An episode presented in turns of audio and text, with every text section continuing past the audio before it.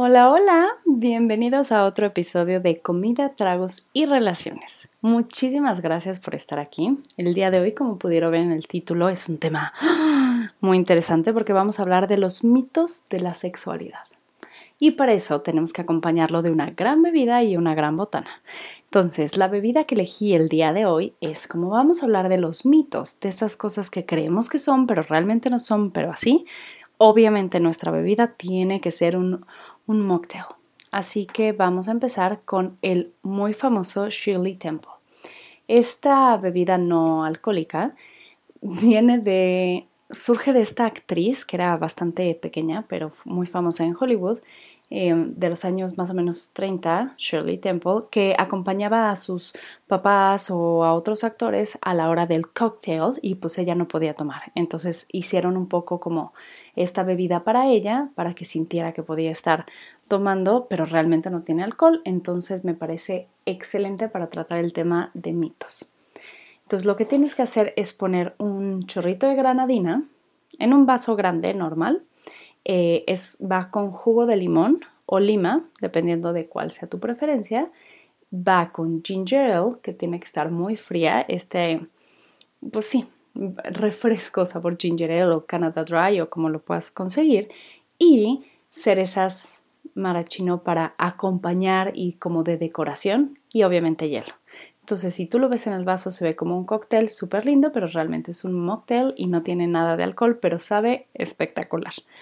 Em, esta es la bebida perfecta para acompañar este tema, aunque sé que muchos de ustedes dijeran, hay algo más fuerte porque vamos a hablar de sexo.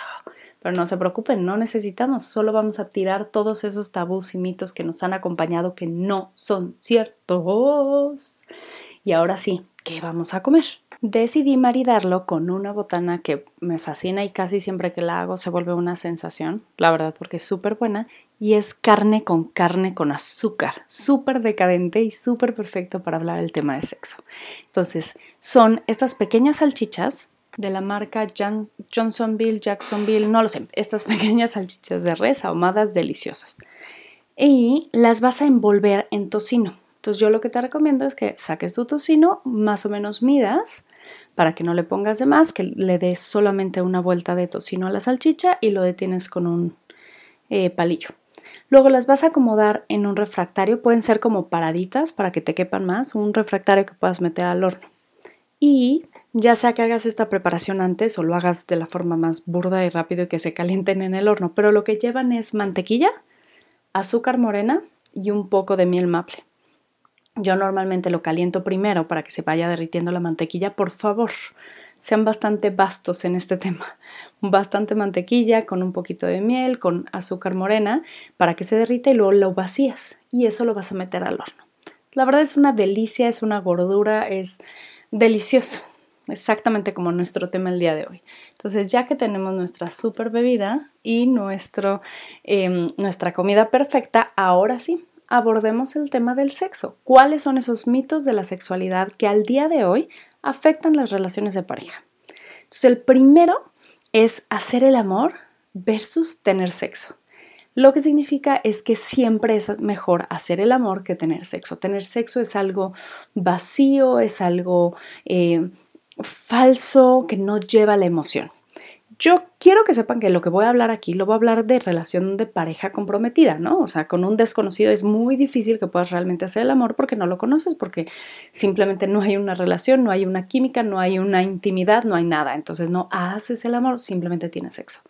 Pero dentro de una pareja comprometida que se aman y todo, también está bien a veces solo tener sexo. No significa que hacer el amor sea mejor siempre y que siempre debas aspirar eso. Hay veces que no tienes ganas ni siquiera como de, ay, sí, mira, mi amor, el besito, mira, te traje fresas con. No, no, no, a lo que vamos porque me gusta, porque lo requiero y ya. Eso no significa que ames más o menos a tu pareja, pero a veces el tener sexo es mejor que hacer el amor dentro de tu pareja. Aunque si a mí me preguntas, en general, sí, entiendo de dónde viene el mito. Por supuesto que siempre va a ser mejor el acto sexual con una persona que te entiende, que te conoce, con quien te sientes bien, ¿no? Con donde hay intimidad, porque también sacas lo que quieres. No nunca vas a ser tú 100% con una persona que acabas de conocer en el antro. Entonces, seguramente el la parte física sexual podrá estar buena, pero las mejores experiencias sexuales siempre tienen que tener también este em, esta parte donde eres tú tan pura, tan libre o tan puro, tan libre y, sabes que estás como seguro, en una relación segura. Si lo, vas a tener sexo con el que acabas de conocer en un motel, pues ni físicamente te vas a sentir seguro. Pero no, dentro de la relación de pareja sí hay veces que tener sexo es igual o mejor que hacer el amor. Otro mito de la sexualidad es que lo espontáneo siempre va a ser más pasional que lo planificado. Y esto pega perfectamente en el tema de una relación de pareja comprometida, donde después de mucho tiempo la verdad es que la pasión y el sexo no es con la frecuencia que era antes y con la vigorosidad que era antes, y no porque tú planes una noche de sexo significa que va a ser peor que si solo es espontáneo. Esta parte espontánea de lo vi a través del cuarto, me guiñó el ojo y entonces empecé a transpirar. O sea, todo eso de 50 sobras de Grey, la verdad es que suena súper bonito en los libros, por eso se vendieron también, pero en la realidad no suele ser así. Está bien que tú agarres y digas, son martes de cama, o sea, y todos los martes a las 8 de la noche, y no porque tú planees con anticipación la relación sexual significa que va a ser mala o que va a ser mediocre o que no, no. De hecho, para algunas personas, sobre todo mujeres, que les gusta tener las cosas como control, con planeación, que no prenden tan rápido su boiler y que necesitan esta cocción eh, a fuego bajo, tal vez esto les puede servir porque dos, tres días antes se van haciendo un poco a la idea que solo esta parte espontánea. Entonces, ambos son muy buenos pero no significa que siempre lo espontáneo es mejor que lo planificado. También planifiquen, también tengan ese compromiso y esa responsabilidad de decir, ¿sabes qué? Voy a hacer un esfuerzo y lo puedo poner en mi agenda ya. Por supuesto que sí, y entonces es miércoles de coito interrumpido, ininterrumpido, perdón. Este, y eso también lo hace muy padre porque significa que le estás dando el lugar y la prioridad a ese momento íntimo con tu pareja. Otro mito de la sexualidad es que el romance dura para siempre. Obviamente no. Por eso se acaban los cuentos de hadas en se casaron y vivieron felices para siempre. O sea, gracias por habernos mentido toda nuestra vida, pero en la realidad no funciona así. El romance va y viene en una relación comprometida. Entonces, hay veces que hay mucho romance, hay veces que hay mucha pasión y hay veces que no. Hay veces que el romance pasa a último término. Cuando estás posparto, después de haber tenido 12 horas de parto, estás toda floreada de allá abajo, te duele todo, el pezón te sangra, así, lo último que quieres es pensar en romance. Eso significa que ya no amas a tu pareja, que ya no quieres estar con, con tu pareja, que ya se acabó esa... No, significa que ahorita no hay romance porque otras cosas están siendo más importantes en la relación. Entonces, no, el romance no dura para siempre, pero eso no significa que sea algo negativo. El romance va y viene. Es, es, es algo mucho más fluido en una relación de pareja. Claro que la intención de ambos debe ser siempre como regresar al romance. El problema es cuando ya no regresas, o sea, cuando llevas cinco años sin que haya nada de romance, ninguna expresión dentro de la relación de pareja, y si dices, no, pues foquito rojo, pero no, no, no siempre hay romance, lo lamento, si les rompí sus expectativas. Otro mito es, es mejor no discutir en la relación. Este, yo sé que van a decir, ah, ¿quién dijo eso? Pues las abuelitas. Sí, sí hay abuelitas que, que, que en su momento dijeron que, no, ¿para qué discutes? No, solo, no, calladita te ves más bonita, muy prudente, muy dócil. O sea, ese tipo de cosas. La verdad es que yo creo que dañan muchísimo y ustedes van a decir, ¿qué tiene que ver con la sexualidad? Pues porque a veces aguantabas cosas o antes aguantaban cosas que no querías simplemente por no discutir. Yo creo que es sumamente sano discutir en una relación de pareja, que no sea lo principal, o sea, yo creo que como en todo, ¿no? O sea, que no sea lo principal, pero son dos personas diferentes coexistiendo en el mismo espacio, intentando hacer una vida en conjunto. Por supuesto que van a haber discusiones. Y en el tema específico de la relación sexual, Obviamente van a tener gustos, preferencias, todo diferente. Háblenlo, discútanlo, se vale.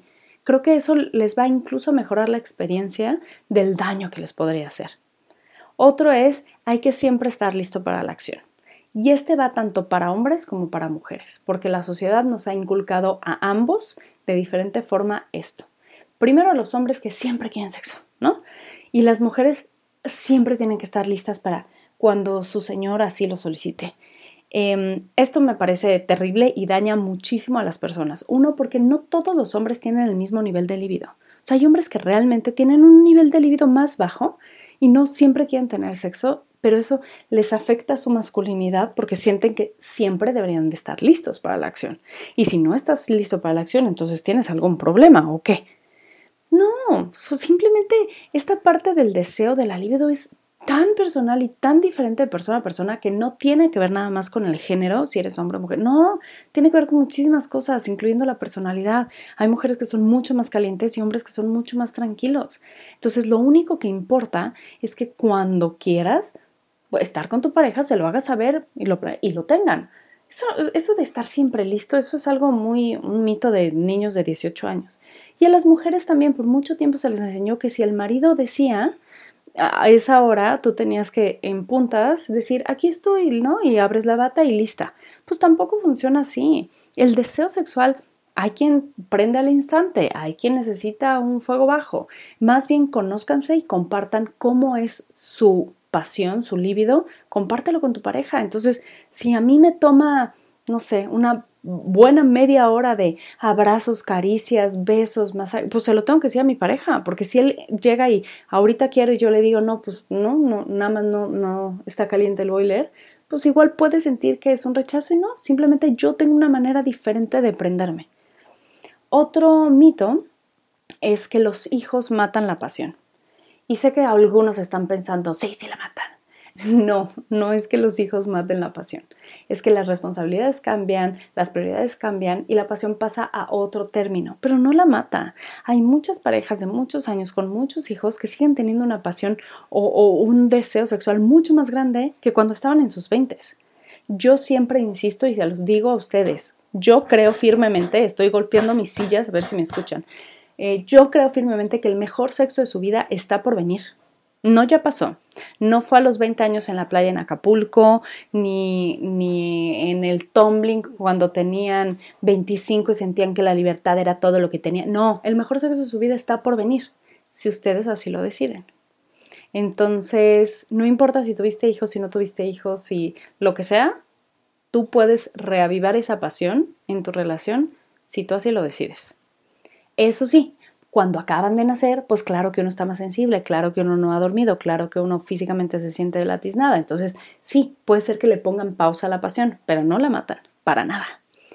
Otro mito de la sexualidad es que no debes de pedir sexo. Esto es algo sobre todo que se les dice a las mujeres, ¿no? Ay, las chavitas bien, odio esa frase, las niñas bien no piden sexo. Pues ¿por qué no? Oye, puede ser niña bien y decir tengo ganas. ¿Por qué no?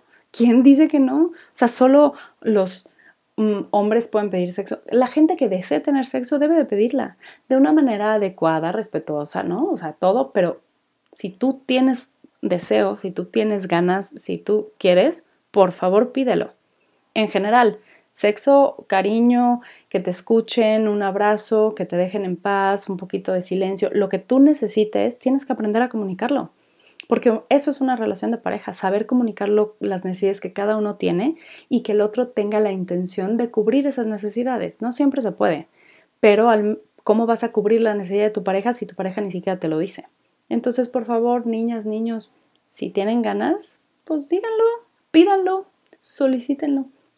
Y el último, que también este debe de venir de tantos años de estudiar en escuelas católicas y ah, las monjas se nos suben, que es la masturbación mata el amor. Entonces, también es un mito. ¿Por qué? Lo que antes decían es que como la gente disfrutaba demasiado la masturbación cuando llegaba con su pareja ya, o sea, ¿no? Y volvemos a estas ideas de que la libido y la pasión es como un vasito igual para todos. Los hombres tienen 10, las mujeres tienen 3 y se acabó. Y entonces si el hombre se masturba cuatro veces al día, su 10 va a bajar a 2 y entonces ya no va a querer con su mujer. Y entonces ya no va a tener deseo de su mujer porque ya se masturbó. Eso no es cierto. El deseo sexual, la pasión, la libido es algo sumamente personal y varía de persona a persona. No tiene que ver con el género, no tiene que tiene que ver con la personalidad. Puede ser que sea que sí, que tú fuiste educado en una casa sumamente conservadora, donde te decían todo lo malo de masturbarte y entonces tienes estos temas y así, y entonces te cuesta mucho trabajo. Si te llegas a masturbar, ya no tienes ganas de tener relaciones sexuales porque te sientes culpable. Ah, ah, esa es otra cosa. Pero eso es algo de tu personalidad. Entonces, la masturbación, de hecho, ayuda un chorro a conocer tu propio cuerpo, sentirte cómodo con tu propio cuerpo y saber qué pedir a la hora de estar en la parte sexual con tu pareja. Entonces, si tú nunca te has tocado, no sabes qué te gusta, te sientes mal, te sientes culpable, todo eso son focos rojos que vas a traer a la cama sí o sí. Quiero que sepas que todo lo que tiene que ver con tu intimidad y tu sexualidad, como la vives como persona sola, tiene todo que ver y lo vas a llevar a la cama con tu pareja. Entonces, si a ti la masturbación y nada más a mí escucharme o sea, escuchar como yo estoy diciendo masturbación, te hace sentir incómodo o incómoda, eso, quieras o no, lo vas a llevar a la cama alguna vez con tu pareja. Son temas que hay que resolver. De la misma forma que si tú tienes un tema donde prefieres masturbarte a tener sexo, eso es un tema que hay que resolver. No mata el amor, no significa que si te masturbas ya no con tu pareja, pero hay gente que sí prefiere la masturbación a tener una relación sexual con su pareja. ¿Por qué? Háblenlo, analízalo. Es porque te gusta más como te tocas a ti mismo y tu pareja no te toca así. Es porque ya no te sientes que te prende tu pareja. Es porque ya no lo quieres. O sea, hay millones de respuestas a por qué podrías preferir la masturbación a una actividad sexual completa con tu pareja. Todo eso es importante. Y va de nuevo, lo más importante es comunicarlo.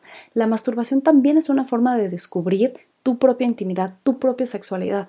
Y si lo haces de la forma correcta y si lo haces cómodo y si lo haces, cuando llegues a tener una relación sexual con tu pareja va a ser mil veces mejor porque tú ya te conoces, ya sabes que te gusta, que no, ya lo pediste, ya exploraste. Entonces la masturbación puede ser una gran vía para mejorar tu relación sexual con tu pareja. O puede ser uno de los temas no resueltos que afecten muchísimo a tu pareja. Entonces eso acaba el tema del día de hoy, de los mitos de la sexualidad que les traía, que les quería compartir. Y sobre todo eh, son mitos distintos a lo que normalmente seguramente han escuchado, porque son mitos que dentro de la pareja tienen un gran impacto en la intimidad. Muchos puede ser que hayamos crecido con este tipo de ideas de acuerdo a nuestra formación, educación, etc. Y estas ideas van a afectar, como ya lo dije, lo que hagas en la cama, lo que hagas en tu habitación.